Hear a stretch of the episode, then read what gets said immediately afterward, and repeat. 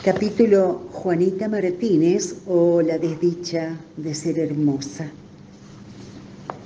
La muchacha se llamaba Juanita Martínez, era dueña de una rara belleza, se distinguía. Su hermosura fue también su suplicio. Argentina, año 20, 1820. En Córdoba se sucedían los gobiernos y los golpes de Estado, divididas las aguas por el motín de Arequito, en el que las provincias se enfrentaron al centralismo porteño. Casi al mismo tiempo, la indiada de Yanquetruz, que estaba peleando por sus tierras y por su derecho a la vida, llevó un malón al pueblo de Salto, provincia de Buenos Aires. Hubo muerte, saqueo, violaciones, incendios. La villa quedó destrozada. Y en medio del aquelarre, Juanita Martínez fue forzada por un cacique que la llevó a las tolderías. No había dejado de llorar la niña ni de extrañar su familia cuando José Miguel Carrera aliado, aliado momentáneo del cacique Yanquetruz, la vio tan delicada a pesar de los moretones y los andrajos, y se la compró al capitanejo por 20 vacas. 20 animales valía la muchacha. Una vez más, el cuerpo de las mujeres contra su voluntad era prenda de canje, de cambalacheo. Juanita no paraba de llorar, aunque distinguía que su nuevo dueño era un blanco de modales casi cortesanos, a pesar de la precariedad y la miseria. Así, José Miguel Carrera, fascinado, tomó a Juanita bajo su protección y la llevó a vivir con él a su campamento montonero, de un lado para el otro, guerreando, huyendo las fuerzas carrerinas, un día cualquiera, perdieron una escaramuza cerca del río Cuarto y los unitarios recuperaron prisioneros y también unas cuantas mujeres, entre ellas iba Juanita, que vino a recalar a la villa del río Cuarto, porque en ese momento las fuerzas unitarias tenían allí su base. Una tarde, en que ella no podía dejar de lamentarse. El capitán Manuel Pueyrredón la vio, se apiadó y la llevó a la sede de la comandancia para que no sufriera tantas privaciones, dijo, y se convirtió así en su protector.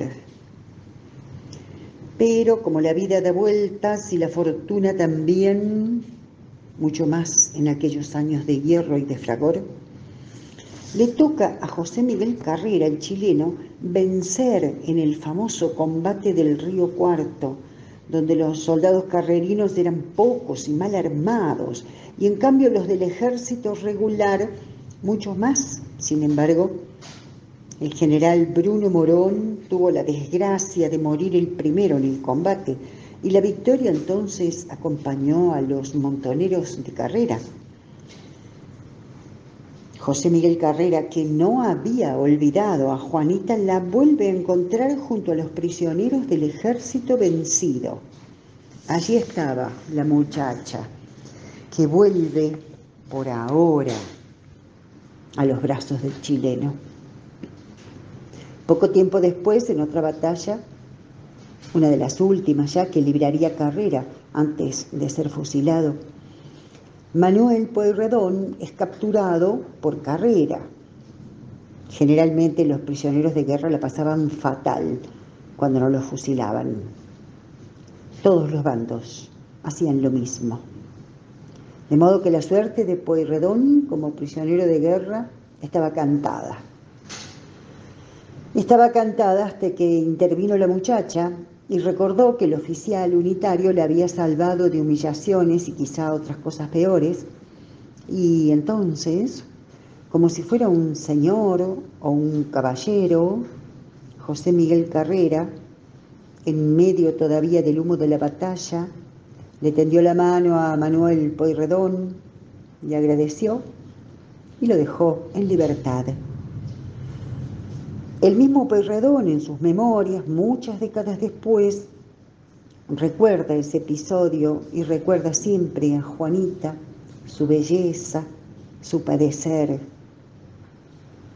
Sin embargo, nadie nos dice qué pasó con la desdichada.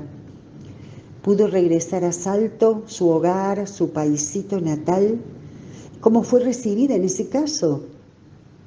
Ella era por entonces todavía muy joven, casi una niña. Parafraseando otra vez a Susana Dillon, madre de Plaza de Mayo, que mucho sabía de finales truncos, sus huellas, la de Juanita, se perdieron en la arena de los medanales, como tantas otras que fueron más allá de ellas mismas y dejaron su sacrificio anónimo, inocente. Capítulo de cómo el Papa Pío IX se bañó en las aguas del río Cuarto. Los cuatro hombres bajaron de la diligencia averiada y tratando de no ser vistos, se persignaron. Y sí, hacía falta ayuda divina para semejante ocasión. El más viejo dejó caer unas frases en latín. El más joven preguntó en castellano chapurreado qué había pasado con la galera. Es que el atardecer venía caminando deprisa por los cielos sureños. Pronto la noche iba a caer, sin luna para Masinri. El paisaje no podía ser más desolador. La línea amarilla del horizonte pampeano ardía allá lejos y acá cerca. La penumbra, la penumbra se posaba en los churquis, en el belfo sudado de caballos, en la tierra cuareteada. Corría el mes de enero de 1824. El más joven se ajustó los anteojos. Tuvo temor de que su antigua epilepsia brincara de nuevo porque ¿quién lo ayudaría? Los postillones desenganchaban arreos de las bestias y movían la cabeza como negando. Se veían tranquilos, sin embargo. Uno prendió fuego con rapidez y habilidad asombrosas. Acérquese, padrecito, dijo, y sacó una pava cubierta de hollín y un mate al joven conde Giovanni María de Mastay Ferretti, el primer sorbo le supo a agua bendita. Tomaron del canasto un poco de pan, fiambre, pasas de uva y a pesar del calor se sentaron cerca de las llamas. El conde era, además de conde, era sacerdote, nacido en Senigallia, en la costa italiana, un accidente cuando niño lo dejó al borde de la muerte y con una epilepsia que iba y venía a través de los años. Juan María Mastay ahora tenía poco más de 20 y estaba varado a merced de múltiples peligros en un tramo del llamado carril de los chilenos o carril de Cuyo, plena pampa argentina, tan lejos de su península natal de olivares y cabras, del tañer de campanas y las aguas color esmeralda del Adriático.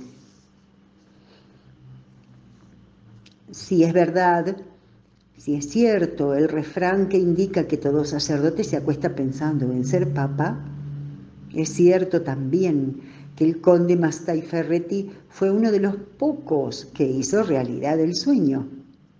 Sería papa. Pío IX o Pío. Sería autoridad máxima de la Iglesia Católica durante más de 30 años en una época particularmente difícil. Ah, todo aquel aroma a futuro bien pudo haber quedado en la nada durante esos días y noches de estío en la pampa húmeda de un país tan desconocido como incierto. Hubiese bastado un malón, una cuadrilla de salteadores, un motín de postillones, una tormenta desatada y chau, papa de Senegalía. El camino era de terror. Los cuatro viajeros, sacerdotes, iban en misión oficial de la iglesia desde Roma a Chile.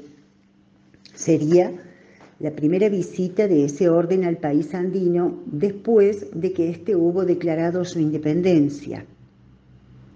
Ya el general José de San Martín había realizado la hazaña considerada imposible, cruzar los Andes con un ejército completo a cuestas.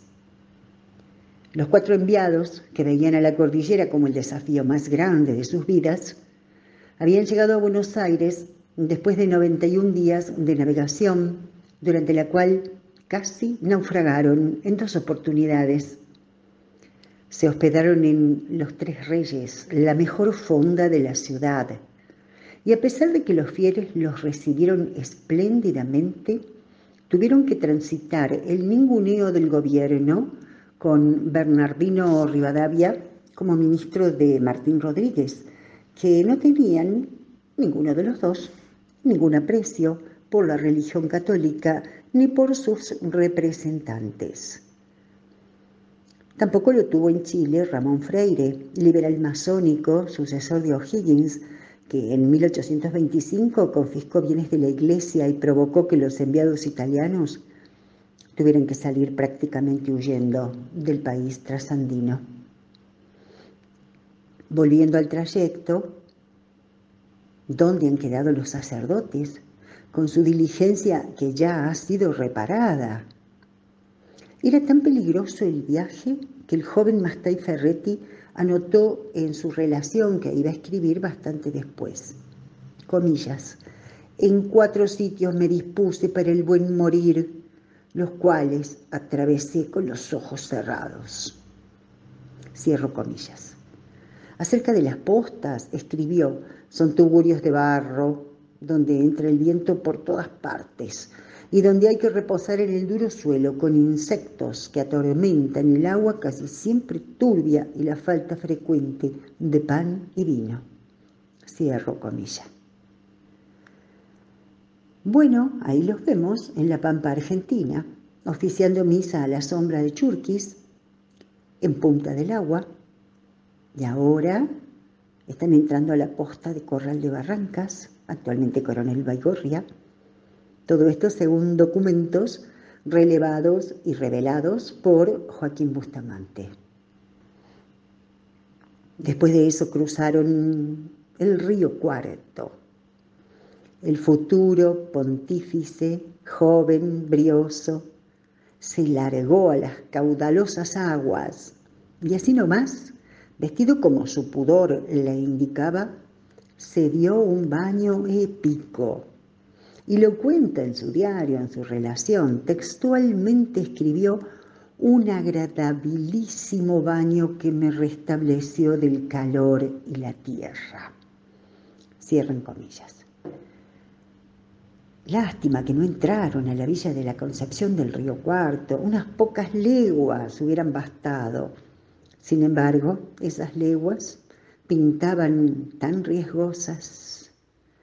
Los viajeros siguieron hacia el Tambo, cerca de Rodeo Viejo, luego rumbo a San Luis, donde fueron muy bien recibidos por el gobernador. De vuelta ya en Italia y a la vuelta de las décadas, en 1846, la Fumata Blanca indicó que había sido electo papa. Le tocó perder en su reinado. Intentó conservar el poder de los estados pontificios y no pudo. Fue el primer papa que conoció personalmente América y eso, dicen, le era muy querido. Quizá alguna calurosa mañana Pío IX recordara las frescas aguas del Chocancharagua en plena pampa argentina bajo un cielo que no tiene igual. Domingo Faustino Sarmiento, cuando Mastai Ferretti ya era papa, tradujo esta relación que hizo eh, Ferretti, la relación de su viaje, y la publicó en Chile.